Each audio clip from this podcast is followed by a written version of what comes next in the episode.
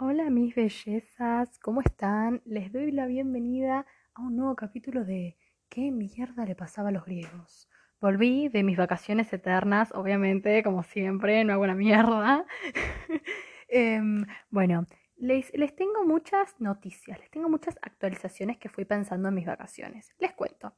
Por una parte está el posteo que hice en mi cuenta de Instagram, mitologiaria.podcast. Si quieren chusmen, si quieren síganme, likeen mis fotos. Em, bueno, les cuento un poquito resumidamente. Me puse a pensar en que yo quería hacer algo nuevo para, para este podcast y no sabía bien qué hacer. Y yo no cuento nada de mi vida personal en este podcast, debería empezar a hacerlo un poco, al menos un poco, pero a la vez... Em, me da un poco de cosa aburrir a la gente porque para lo que vienen acá es para escuchar un podcast de mitología griega, no para escuchar cosas sobre mi vida que no les interesa. Em, pero bueno, yo soy una persona que está muy metida en el activismo y, mm, y, es algo que me interesa mucho y siempre trato de informarme, de informar a la gente. Y si hay algo que no me gusta de la mitología griega es que la mitología griega es muy anticuada, no hay buena representación hacia la mujer siempre que una mujer es la esposa de alguien o la madre de alguien, tipo de algún hombre, em, no existen heroínas mujeres en la mitología griega, o sea, ninguna es considerada como heroína. La mayoría de historias son sobre hombres. La mayoría de historias románticas tienen violación y abuso de por medio. Y si bien amo la mitología griega, eso es algo que nunca me gustó. Entonces me puse a pensar en por qué no combino el activismo con la mitología griega. So, lo que tengo pensado hacer en estos próximos capítulos es empezar a contar las historias de distintas mujeres de la mitología griega a las cuales o no se les dieron la atención suficiente o se les contó mal la historia o nadie las conoce o le aplauden más a un hombre eh, que a una mujer que están en casi que la misma situación, etcétera, etcétera. Después, por otra parte, les cuento que em, yo subí una publicación, como ya les conté, hablando sobre eh, la historia de Medusa y concientizando sobre este tema y también conté que hice un podcast sobre las Amazonas. Tanto el podcast como de Medusa como el de las Amazonas están acá en, cualquier plataforma en la que estén escuchando este podcast. Están acá presentes los capítulos em, si los quieren escuchar. Em, y de lo que me di cuenta es que después de ese posteo eh, el capítulo de Medusa y el capítulo de las Amazonas son uno de los capítulos más escuchados, después de los primeros que por alguna razón son los que más la gente escuchó. Em, el capítulo de Medusa y el capítulo de las Amazonas fue uno de los que más le gustó a la gente, o al menos eso es lo que yo entendí. Por eso quería contarles, de paso, datazo de mi vida personal que capaz que a nadie le importa, quería contarles que en octubre de 2021 publiqué un libro que se llama Lo que odio de los adultos un título bastante controversial para la mayoría de gente, pero es lo que hace que la gente se interese por el libro, sinceramente. O sea, no solo es un buen título, sino que si no se llamara así, nadie le daría bola. Este libro no habla de, ay, que odio a todos, que esto, que lo otro. Habla básicamente de cómo eh, los adultos y la gente mayor arrastra creencias eh, limitantes, creencias horribles, prejuicios, discriminación, traumas suyos y los aplican en sus hijos o los niños que los rodean y cómo esta generación, la generación Z, eh, tiene que vivir bajo estos mandatos que no son nuestros, o sea, tenemos que vivir escuchando cosas machistas cuando no estamos de acuerdo, tenemos que ir a un colegio en el que nos califican, eh, en los que nos estresamos, en los que las, las horas que tenemos del colegio no nos dan tiempo para vivir y nos la pasamos estresándonos todo el tiempo eh, todo eso para nada porque no nos satisface nada ni nos hace feliz y, nos la pasamos sufriendo básicamente los jóvenes. Em, bueno, ese libro, em, si quieren conseguirlo, eh, me pueden mandar un mensaje y yo les mando el link de por dónde comprar. Eh, hay una tienda online en la que pueden conseguir el libro. Bueno, ahora sí, empezamos con el capítulo de hoy. Hoy les voy a contar la historia de la amada Psique. Amo a Psique. No sé si es una heroína. O sea, yo en, mi opinión personal pienso que hay personas que son heroínas. Por ejemplo, las amazonas se me hacen heroínas de las mujeres. Pero sí que, no sé si es heroína porque en realidad no salvó a ninguna población, a ningún pueblo, a ningún grupo de gente. Pero sí es una de las personas más buenas que existieron en la mitología griega y si existiera en la vida real sería una de las personas más buenas del mundo. Sí que básicamente era una muchacha de la antigua Grecia que tenía un papá, una mamá eh, y dos hermanas. Sí que es completamente mortal, no hay nada mágico en ella, en la familia tampoco, no hay dioses metidos en esta historia. Em, básicamente sí que era una chica feliz en casi todo. Tenía un problema, un problema muy raro. Era anormalmente hermosa. Era muy hermosa, pero a un nivel demasiado, o sea, era demasiado hermosa, lo cual para la mayoría de gente debe ser una ventaja, pero para ella era una mierda. ¿Por qué? Porque todos le tenían envidia, porque todos la miraban todo el tiempo, porque todos la perseguían y porque, si bien era muy hermosa, su belleza intimidaba tanto a las personas que nadie le tiraba onda porque todos le tenían miedo. Entonces la pobre piba vivía sufriendo porque en realidad no tenía amigas porque las amigas le tenían envidia, sus hermanas le tenían envidia, sus papás tenían miedo de que le pase algo porque mm, nadie la quería alrededor, supongo que sus papás eran muy tristes, la piba la resufría todo el tiempo. Eh, y nada, ella no era feliz, o sea, ella preferiría haber sido linda, pero linda normal. Lo que yo no entiendo acá es cómo se verá Psique. O sea, hay imágenes, hay pinturas de Psique, pero no es como lo suficientemente representativo. Porque yo voy a sonar como una persona muy bruta, y ya lo dije en anteriores capítulos, pero la mayoría de pinturas de la antigüedad, la gente tiene la cara muy parecida. Todos se ven muy parecidos en las pinturas de la antigüedad.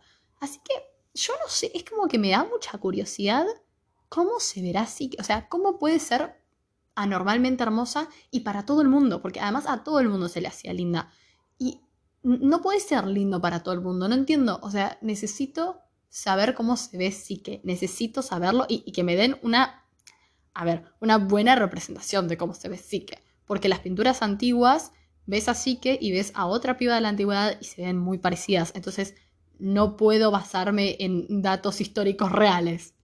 Pero bueno, no importa. Volviendo al tema. ¿Qué pasó con Psique?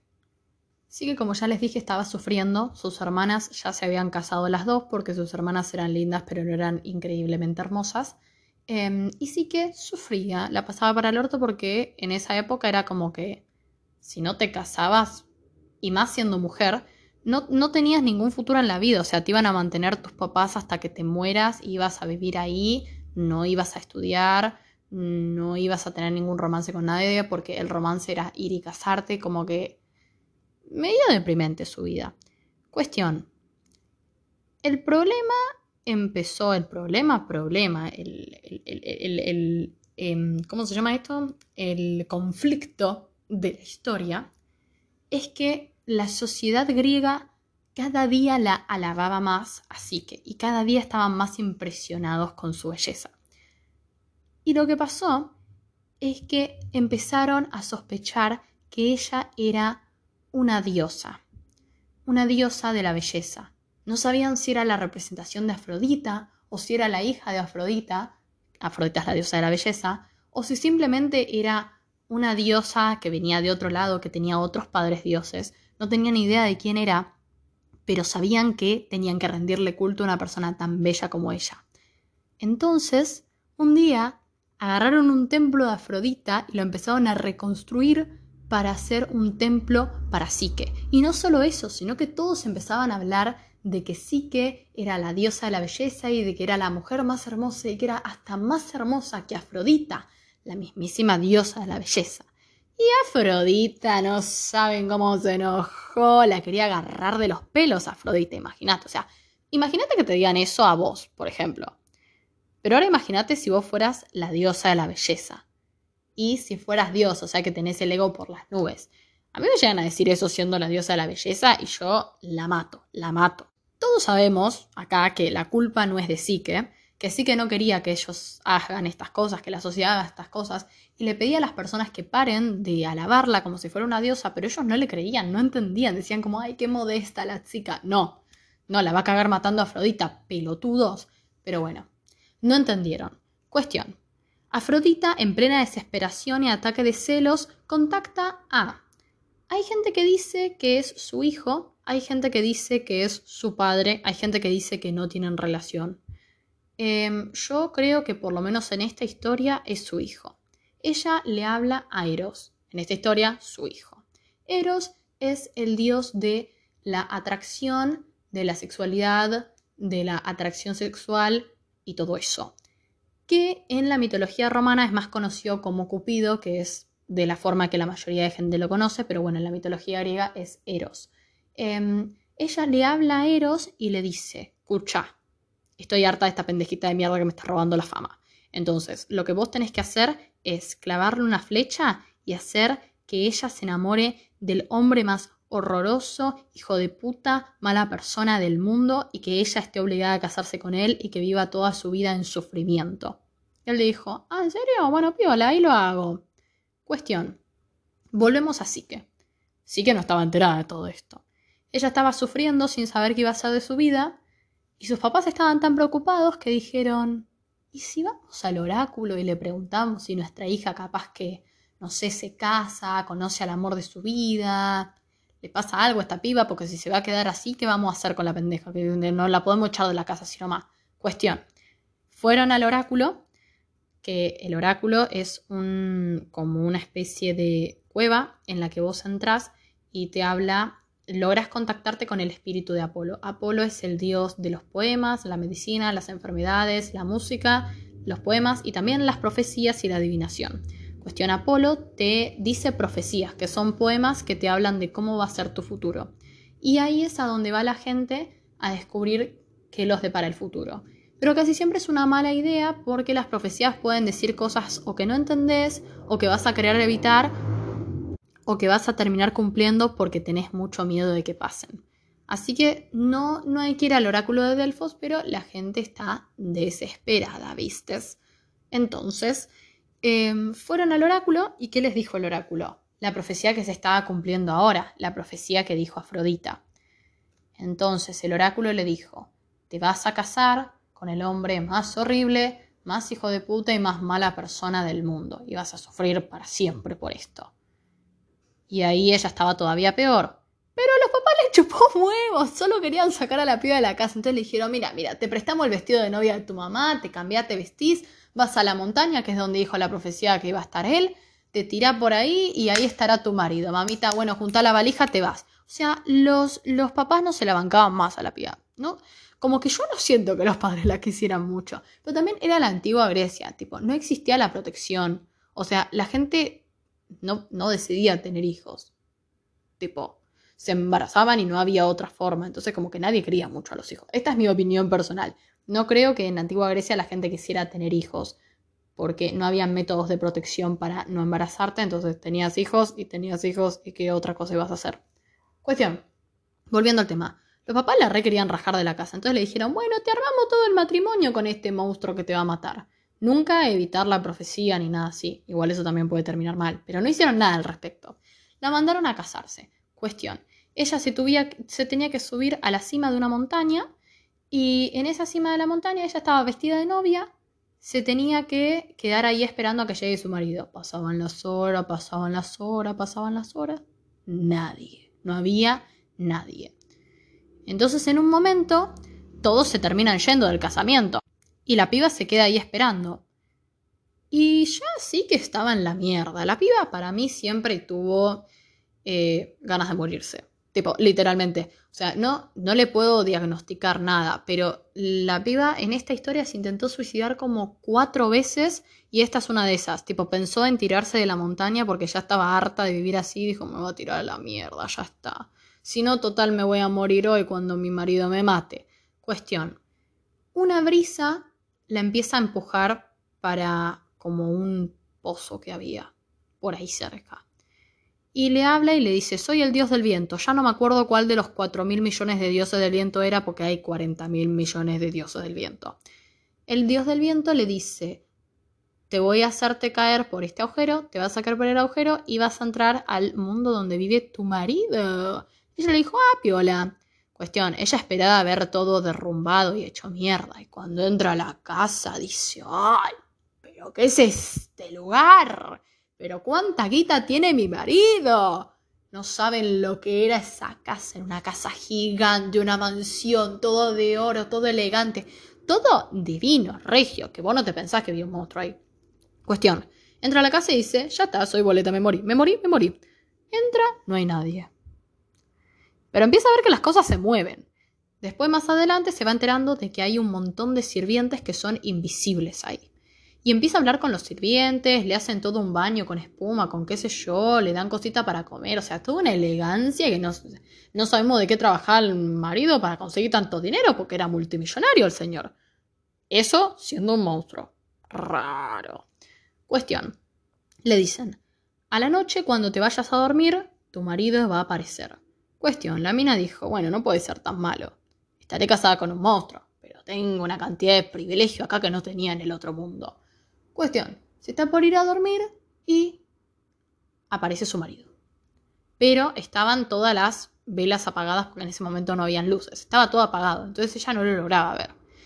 Y el marido se puso a hablar con ella, le dijo, hola, ¿cómo estás? Soy tu marido, bla, bla, bla. Y le dijo, nuestra relación va a ser perfecta. No va a haber ningún problema, yo te puedo conocer a vos, vos me puedes conocer a mí, podemos tener una comunicación hermosa, una vida hermosa, qué sé yo. Pero hay una sola condición que te pido. Yo solo voy a aparecer de noche porque no quiero que veas mi cara. Vos no puedes prender ninguna vela en ningún momento y no puedes ver mi cara. Yo paso la noche acá, pero después cuando sale el sol desaparezco. Solo me vas a ver a la noche y no vas a poder verme en realidad. Ahí se empezaron a llevar bien, cada noche él venía, que esto, que lo otro, pa, pa, pa, pa, pa, pa. Y bueno, la piba se termina enamorando. Pero ¿qué le pasaba? Ella ahora que ya estaba bien, que no se había muerto, que estaba feliz en su matrimonio con este pibe que no sabemos quién es, extrañaba a la familia, porque si su familia igual eran medios garcas, como que eran su familia, los quería ver y qué sé yo. Y ella no entendía muy bien las condiciones de este lugar, como que el pibe no quería que vean su cara. Entonces fue y le preguntó y le dijo, che, yo puedo traer a mis hermanas algún día, me dejás, qué sé yo. Le dijo, oye, mira, no me parece una muy buena idea porque tus hermanas son como que media forra, viste, siempre te tuvieron envidia, te criticaban, te dejaban de lado. Pero bueno, haz lo que quieras, qué sé yo. La piba le chupó un huevo, invitó a las hermanas, dijo, ah, me dejás, bueno, ya está, las invitó. Las invitó y las hermanas, imagínense, estaban como una bronca, porque imagínate que la piba para ellas siempre les fue bien en la vida. ¿Por qué? Porque era la más linda, la más inteligente, la más hermosa. Y ahora que por fin le iba a pasar algo malo, terminó casada con un multimillonario viviendo en un mundo que es un paraíso en el medio de la nada, escondido, no hace una mierda, tiene un montón de sirvientes. Entonces le tenía una bronca tremenda. Cuestión, se dieron cuenta de que mientras le preguntaban cosas del marido, ella como que no sabía bien qué contestar, como que le incomodaba, como que realmente no conocía a su marido, porque la realidad es que no sabe ni su nombre, ni sabe su cara, ni sabe casi nada de él. Entonces, ella les cuenta y les dice, mira, la verdad que a mí mi marido me dijo que no, no le podía ver la cara, no podía. Y entonces las hermanas usan eso como estrategia y le empiezan a decir, ay no, y si tu marido te está engañando, y si es tal, y si es esto, y si después te va a dejar, y que porque te miente, y a mí mi marido no me miente, y que qué sé yo, unas hijas de puta. Cuestión, al final del día ya se van lo más tranquila y sí que tenía unas preguntas en su mente que dijo, ah, mira, yo nunca pensé esto, yo nomás me estaba agarrando de su guita y estaba re feliz en esta situación. Ahora estoy cagada hasta las patas, no sé ni con quién estoy casada, me quiero ir de acá, me voy a morir, no sé qué voy a hacer. O sea, estaba entrando en crisis láxica. Cuestión. Esa misma noche, se va a dormir, aparece el, marido misterioso y ella dice, bueno, no debería hacerlo, pero necesito saber quién es. Y después piensa, no, no debería hacerlo. Y después dice, no, pero necesito saber quién es. Entonces dice, bueno, una miradita, ya tenemos la confianza, no se puede enojar tanto, no, no puede estar tan enojado. Se equivocó prendió una lámpara de aceite, que yo no sé muy bien cómo funciona eso porque nunca usé eso en mi vida. Aparentemente es como una vela que funciona a partir de no sé qué carajo del aceite, pero nada, si lo tocaste quemás de una manera pero increíble. Cuestión, La piba prende esta, esta lámpara de aceite y se da cuenta de que su marido es nada más y nada menos que Eros. Eros. Tremendo, tremendo, tremendo. El plot twist que tiene esta historia es tremendo. Pero no termina ahí. Se da cuenta de que está casada con el mismísimo dios de la atracción sexual. Dice, ¿qué? ¿Cómo? ¿Cómo? Y justo se mueve y le queda una gota de aceite hirviendo a Eros. Imagínate despertarte así, te desperta con un mal humor y sin un brazo, básicamente. Em, le cayó la gota en el brazo, le ardió como la puta madre, se dio cuenta de lo que estaba haciendo así que dijo, sos una hija de puta, ¿cómo me vas a hacer esto? Pero yo confiaba en vos y no sé qué carajo, y que esto, y que lo otro, y que bla, bla, bla. La, la recagó a pedo, pero un montón. Le dijo, ¿sabes qué? Me voy a la mierda. Y se fue volando porque tiene alas. Y la piba empieza a ver cómo de la nada todo el mundo este de fantasía en el que vivía se empieza a derrumbar y todo se empieza a ir a la remierda. Y ella no sabía qué carajo hacer, se quería morir. Cuestión. Sale de este pozo que había, en el que ella vivía, eh, este pozo lujoso que se empezó a destruir. Y se pone a pensar y dice, ¿qué carajo voy a hacer? ¿Qué carajo voy a hacer? ¿Qué carajo voy a hacer? Le voy a pedir perdón. ¿Dónde voy a dormir hoy? No me voy a ir a dormir a la casa de mis papás. Y si mis hermanas se dan cuenta de que vuelvo, hijas de Ramiel puta, todo esto es culpa de mis hermanas. No sabía qué carajo hacerla, mira, imagínate. Se quedó sin casa, sin marido, sin estabilidad emocional, sin comida, no tenía una mierda, pobre piba.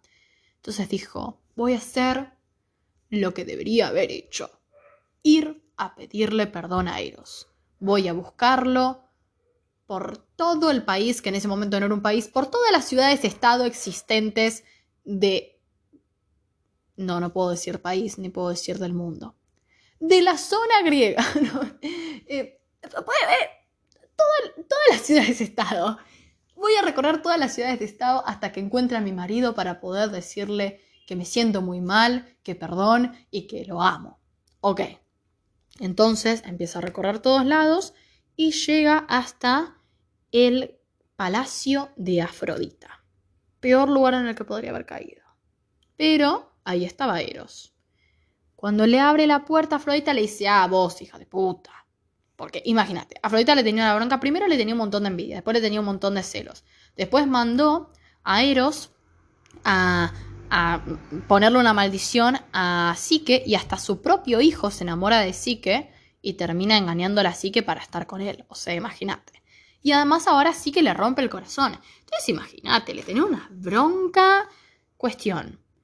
Ya Afrodita le dijo, mi hijo está acá, no te quiere ver. O sea, ya empezamos como que para el orto, como que la suegra te odia, te odia. Después, lo que hace sí que es que le dice, por favor, Kutsame, Kutsame, necesito pedirle perdón a tu hijo, necesito que vuelva a amarme, me siento muy arrepentida, qué sé yo, qué mierda. Tuvo que hacer todo un speech para que Afrodita no la acabe matando a ella. Y Afrodita le dijo, bueno, vas a tener que hacer un par de tareitas nomás para, para que mi hijo pueda hablar con vos y vos puedas pedirle perdón y quizás, quizás te perdone. Los doce trabajos de Hércules fueron un poroto al lado de lo que tuvo que hacer la pobre Psique. A esto me refiero con el machismo, chicos. Ustedes no saben lo que tuvo que hacer esta piba. Yo creo que Hércules, que en realidad es Heracles en la mitología griega, la pasó para el orto, pero sí que la pasó todavía peor. Como que toda la historia de, de, Heracles es como más acción y pelea. Esto es tipo sufrimiento, ¿entendés? O sea, sufrimiento, dolor y ganas de matarte en todo momento. Y eso es algo que creo que Heracles no sufrió tanto. Cuestión, empezamos antes de irse a dormir, porque ella llegó a la noche, ¿viste?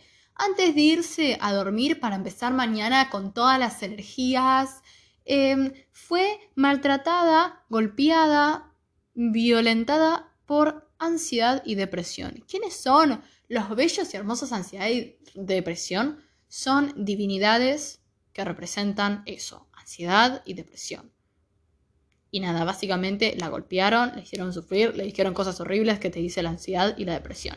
Y así fue a, a dormir sus bellas ocho horas de sueño hasta que amanezca y empezar el día con muchas energías. O sea, ya una mierda, todo era una mierda. Y desde que ella puso un pie en la casa que sabía que ahí no iba a salir viva también. Y también Afrodita no pretendía que ella salga viva de estas tareas. O sea, lo que ella quería hacer es que sí, que no quiera hacer algo y, no pueda poder, o sea, que sí que eh, no, no se anime a hacer una tarea porque sepa que la va a matar y que termine sin hacerla y no pueda hablar con Eros, o que sí que se muera mientras está haciendo alguna de las tareas que le mandó a hacer Afrodita. Pero bueno, empezamos con la primera tarea del día. Le hizo así que organizar todos los eh, cereales que habían y legumbres. Le hizo organizar eh, todo. Tipo, eh, tenía el maíz, las lentejas, los porotos, las arvejas. Todo estaba mezclado. Piensa en el tamaño que tiene eso. O sea, bolsas gigantes, todas mezcladas y las tenía que separar una por una. O sea, podría haber estado una eternidad haciendo eso. Igual esta es la tarea más tranquila. Cuestión. Mientras ella estaba sufriendo porque no sabía si lo iba a poder hacer porque estaba ahora ya le dolían la rodilla, le dolía la espalda, estaba hecha mierda. Las hormigas le hablan tipo cual cenicienta, que tipo habla con las hormigas, lo bicharraco, cualquier cosa que hay. Literalmente las hormigas le hablaron y dijeron, nosotros te vamos a ayudar porque te queremos mucho, porque todo el mundo ama así que, excepto Afrodita, literalmente todos aman así que, hasta Zeus ama así que, pero después, después vamos a profundizar en eso. Em, nada, la, ayudaron y Afrodita cuando fue a ver dijo, mmm, medio sospechoso, pero bueno, lo dejo pasar. Bueno, segundo trabajo. El segundo trabajo era ir a un lugar muy remoto de Grecia, donde habían un montón de eh, ovejas que producían lana de oro. Que hay una historia eh, de la mitología griega, un mito como más tradicional que el de Psique, que es el mito del vellocino de oro. Eh, algún día les voy a contar eso, pero lo que pasa es que Tipo, me gustan las historias tradicionales de la mitología griega, pero siento que es todo igual y que lo pueden escuchar en cualquier otro podcast y en cualquier otro lado. Por eso, por ejemplo, no conté la historia de, Heracles o de, los argonautas, que son los que encuentran el vellocino de oro, porque es como, como que eso lo pueden escuchar en cualquier lado. Quiero algo un poco más innovador, ¿vieron? Em, cuestión. Ella tenía que agarrar em, la lana de oro de estas ovejas, pero esas son las ovejas más desquiciadas, agresivas y violentas que te pueden matar ni bien te acercas. Cuestión. Ella ya para llegar ahí tuvo que hacer todo un quilombo, así que ya se quería matar. Y cuando digo se quería matar es en serio, porque intentó suicidarse. No me acuerdo cómo, porque ya intentó suicidarse de tanta manera distinta esta mina que ya no sé. Em, se intentó matar. Em, y una planta le habló y le dijo: ¡No te mates! Ay Dios, es que es, es, tremendo, porque además como que el consuelo que le dan tipo los animales o las plantas es como, no te mates, no lo hagas, la vida es hermosa, chiqui, sonreí, vamos para adelante, todo es posible. O sea, como que, como que primero le hablan las plantas y después le dicen boludece. Pero básicamente no sé cómo la planta la convenció de no matarse. Em, y le dijo que ella no podía ir corriendo atrás de una oveja agresiva, violenta y asesina y agarrarle la lana así, tipo arrancarle los pelos, la, la iba a matar. Entonces le dijo, espera que se haga el atardecer espera que se haga de noche y que las ovejas se vayan a dormir. Cuando las ovejas se van a dormir, todo el pelo que se les fue cayendo en el día queda ahí tirado en el pasto y como están durmiendo en otro lugar y no están prestando atención, vas a agarrar toda la lana de oro que tienen y te la vas a llevar. Exactamente eso hizo que llegó, le dio la lana de oro a Afrodita, Afrodita muerta de la bronca ya no sabía qué mandarla a hacer para que se muera. Y ahí fue cuando se le ocurrió lo más despiadado, agresivo, horrible, o sea, Afrodita con estas tareas va de mal en peor, es tremendo. O sea, realmente quiere que se muera la piba.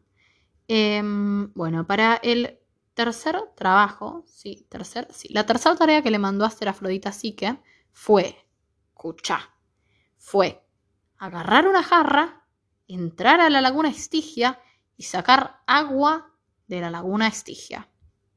Para las personas que no sepan, la laguna de Estigia es uno de los creo que cinco ríos del inframundo. Ríos, lagos, mares, como se dice, o sea, agua en el inframundo. El inframundo es un lugar muy grande porque está básicamente abajo de toda la Tierra, Pero bueno, tiene sus salidas, como todos los, ríos, canales, eh, lagunas, tienen su como salida y se conectan con otros mares, otros ríos, otras lagunas. Con eh, las aguas del inframundo pasa lo mismo, capaz que de una cueva que queda por abajo del, suelo, puede salir agua, hay cascadas, hay lo que sea. Básicamente, fuera del inframundo eh, puede correr el agua que proviene de ahí, ¿entienden? La cosa así. La laguna Estigia es una laguna muy peligrosa, pero sumamente peligrosa. Hasta los dioses le tienen miedo a la laguna Estigia. La laguna Estigia es la laguna por la que, por, por, la que van los muertos. Cuando vos te morís, hay un señor que se llama Caronte, que es básicamente la parca, creo que se dice así, que es eh, el señor encapuchado con el, el palo este eh, que anda en el... Es la muerte, básicamente. Ya, ya entienden, ya todos están imaginando lo mismo que yo me estoy imaginando, ¿no? Supongo, supongo que están visualizando lo que les estoy tratando de decir. Eh, básicamente, este señor que se llama Caronte te da un tour por el inframundo hasta que te lleva al lugar donde estás destinado a ir. Entonces ahí en, el, en la laguna Estigia hay un montón de pertenencias de las personas, hay un montón de energías horribles. Es un ambiente que solo la gente muerta puede sobrevivir. Y lo más importante es que como es un, una laguna que solo existe para la gente muerta y que está destinada a la gente muerta, y que además la gente muerta va ahí en barco, porque nadando tampoco sabemos si, si viven para contarlo, irónicamente. Eh, básicamente, si un humano toca la laguna Estigia, puede morirse de una manera muy horrible o puede fortalecerse muchísimo. Por ejemplo, el caso de Aquiles, viste que siempre se dice el talón de Aquiles. El talón de Aquiles se dice porque a Aquiles eh, no sé si lo tiraron o si se cayó a la laguna Estigia y lo único que no tocó la laguna fue el talón y por alguna razón él sobrevivió, entonces su talón es el único punto débil que tiene porque eh, todo el resto de su cuerpo está inmortalizado. Pero esos son casos muy específicos en los que las cosas salen bien. A lo que yo voy es que si vos sos mortal y tocas la laguna Estigia, te morís, pero en cuestión de segundos. Cuestión. Ella ya dijo, tengo que ir, tengo que ir, tengo que hacerlo, pero no quiero. Eh, cuestión. Ella va y dice, tengo que ir, tengo que ir a la laguna Estigia. Y Zeus, escúchenme, Zeus viene a hablarle sin ninguna intención rara, porque ya conocemos a Zeus. Zeus viene a hablarle y le dice, nena, tené cuidado, ¿te parece ir a la laguna Estigia? Yo te requiero a vos, me caes repiola, sabés que Afrodita está media loca. No, no tenés que hacer eso. No hagas eso, no te hagas eso, no sufras así. O sea, fue como tan raro. Creo que fue como lo más raro que vi de Zeus en mi vida. Porque es Zeus, ¿entienden? Tipo que Zeus esté preocupando por alguien, que esa persona por la que se está preocupando sea una mujer y que con esa mujer de la que se está preocupando no tenga ningún tipo de intención sexual es muy raro. ¿Por qué le importa tanto? No sabemos. Pero esto es a lo que voy con que todo el mundo ama, así que excepto Afrodita. Bueno, cuestión que Zeus termina ayudándola. Me olvidé de decirles que sí que casi se mata de vuelta y Zeus la ayudó a no matarse también, raro. Um, y le dijo que le iba a ayudar y entonces Zeus, como es mucho más poderoso en ese sentido que, que Psique, eh, gran parte de la jarra la llenó él y después una parte de ella que no sabemos bien cómo lo hizo, pero bueno, básicamente sobrevivió. Ya a este nivel, Afrodita ya no sabía qué más mierda hacer para que la piba se muera. Cuestión, se le ocurre algo todavía más cruel y horrible. Le dijo, yo querida estoy tan estresada con esta situación de lo que vos le hiciste a mi hijo, que, que como que me estresé y creo que perdí parte de mi belleza. Como que mi belleza de diosa la perdí. Le dice, te encargo la última tarea y esta vez sí la última y no te jodo más. Y sí que ya estaba como, dale, deja de romper la bola, por favor. Y cuestión le dice, vas a tener que bajar el inframundo. Pero la puta madre, de vuelta al inframundo. El inframundo es un lugar para la gente muerta. No puede entrar un, una persona viva porque te, primero es traumático ver todo lo que pasa después de la muerte y después volver a la vida y ya sentir que Ya sabes lo que va a pasar cuando te mueras y si no te gusta lo que va a pasar cuando te mueras, te lo vas a tener que bancar y sufrir hasta morirte y morirte y sufrir. O sea, una mierda. Y después que es un lugar donde se te quedan pegadas todas las energías, donde vos entras ahí, ya no sos el mismo, donde es complicado salir porque el inframundo es un lugar en el que básicamente que no hay salida. La gente que entra al inframundo no sale, porque no tienen por qué salir si ya están muertos, ya están ahí. O sea, la está mandando a que básicamente muera en el inframundo. Y todo esto para conseguirle un frasquito de mierda que tiene belleza. Literalmente es un frasco que adentro tiene belleza. Y ese frasco lo tiene Perséfone. Perséfone es la esposa de Hades. Cuestión, dice, ya está, ya estoy harta. Voy a ir. Voy a ir y, y al lado de la entrada al inframundo había una torre y dijo, ¡apa! ¿Y si me tiro de la torre? O sea, ya no sé cuántas, cuántos intentos de suicidios tuvo Psique. Es muy fuerte. Como que no hay forma de contarlo de una manera como piola, graciosa, porque la verdad es como que ya te estresa, tipo, me pone mal porque esta piba tenga final feliz o no, es como que vas a seguir triste por ella porque sabes que está en la mierda. Pero bueno, la cuestión es que intenta tirarse de la torre, pero la torre le habló. Oh, qué casualidad. Las cosas le volvieron a hablar así que. Y le dijo, vos quédate tranquila, yo te voy a ayudar, qué sé yo. La torre esta hablaba como que muy parecido a Eros, así que sí que sospechó que quizás Eros estaba en esa torre o se había transformado en torre o había manipulado la torre o algo para comunicarse con ella. Explicó cómo funciona el inframundo y el tipo de rituales que tenés que hacer antes de entrar. En esa época habían ciertas costumbres que la gente eh, en la antigua Grecia usaba cuando las personas iban a morir para que mueran de una manera feliz, por así decir. Como por ejemplo, como los egipcios que dejaban todas las fortunas de los faraones en sus pirámides, bueno, los griegos hacían otras cosas. Em, le untaban las manos a los muertos con vino. Eso todavía no sé bien por qué lo hacen, lo tengo que investigar. Y vieron que les dije que había un señor que te llevaba en el barco que se llamaba Caronte. Eh, Hades no le paga a Caronte. Él tiene que conseguir su propio dinero con su trabajo. Es un emprendedor. Así que vos le tenés que pagar a Caronte y si no tenés plata, como que te tira. Eh, como que te deja ahí. Entonces a los muertos se les pone una moneda abajo de la lengua para que cuando se suban al barco tengan plata para pagarle. Cuestión, sí que gracias a toda la ayuda de esa torre que sospechamos que es Eros pero nunca se confirma, baja al inframundo, hace todo el recorrido bien, habla con Persephone y Hades que también la requieren porque todo el mundo ama a Psique y le dan el frasco. Y Perséfone le dice, hagas lo que hagas, no abras este frasco. Y obvio que hizo la pelotuda, abrió el frasco. Qué pelotuda que es. Es, es una pelotuda. Yo quiero mucho así, que ya les dije, se me hace muy buena, muy tierna, muy dulce, da todo por los demás. Pero es tan pelotuda, todo lo que dicen, o, le lleva la contra lo que le dicen, o se deja llevar por lo que le dicen. Como que nunca, o sea, siento que, que como que no se ocupa de su pensamiento propio y de crear sus opiniones. Simplemente o, o le lleva la contra las cosas porque le pinta o se cree todo lo que le dicen. Es como que no tiene punto medio la chica. Cuestión. Básicamente abre el frasco. Como era un frasco para dioses, la piba abre el frasco y entra como en una especie de coma. Ahora la cosa va, ¿por qué ella abre el frasco? Abre el frasco porque, irónicamente, la piba sentía que ya ahora estaba tan demacrada y tan mal y tan en la mierda, sin comer, tirada en la calle, triste, que perdió su belleza. Y después de todo, tiene razón por un lado, la gente siempre la amó por su belleza y Eros se enamoró de ella en un principio por su belleza.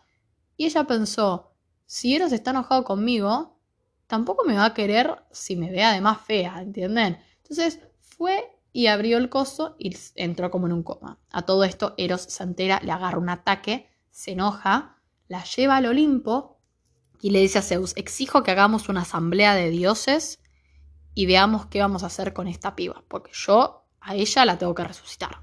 Ella tiene que vivir, ella tiene que despertarse, ella tiene que estar bien.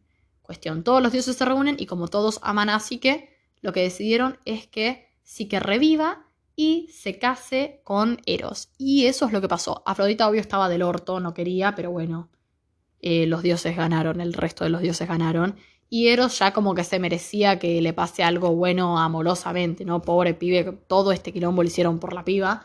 Em, y nada, eso, básicamente que ella revive, se casa con él em, y se convierte en una diosa ahora.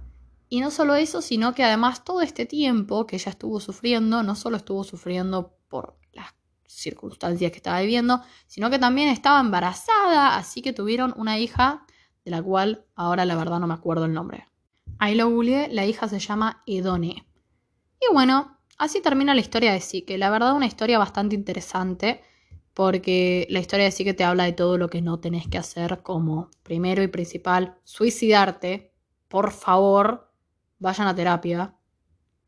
Si sienten que no quieren vivir, vayan a terapia o por lo menos pónganse a pensar en si realmente lo que quieren es morirse, no sean como sí que. Em, no confíen en cualquier persona y no le lleven la contra a cualquier persona porque tienen ganas.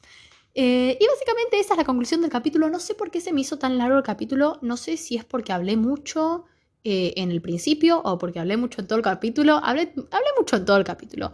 Em, bueno, nada, eso. Recuerden seguirme en mis redes sociales, mitologiagriega.podcast y nada. Muchas gracias por llegar hasta acá del capítulo. No entiendo cómo me bancaron hasta ahora. Espero que les haya gustado la historia. Háganmelo saber si les gustó. Y bueno, eso. Chao.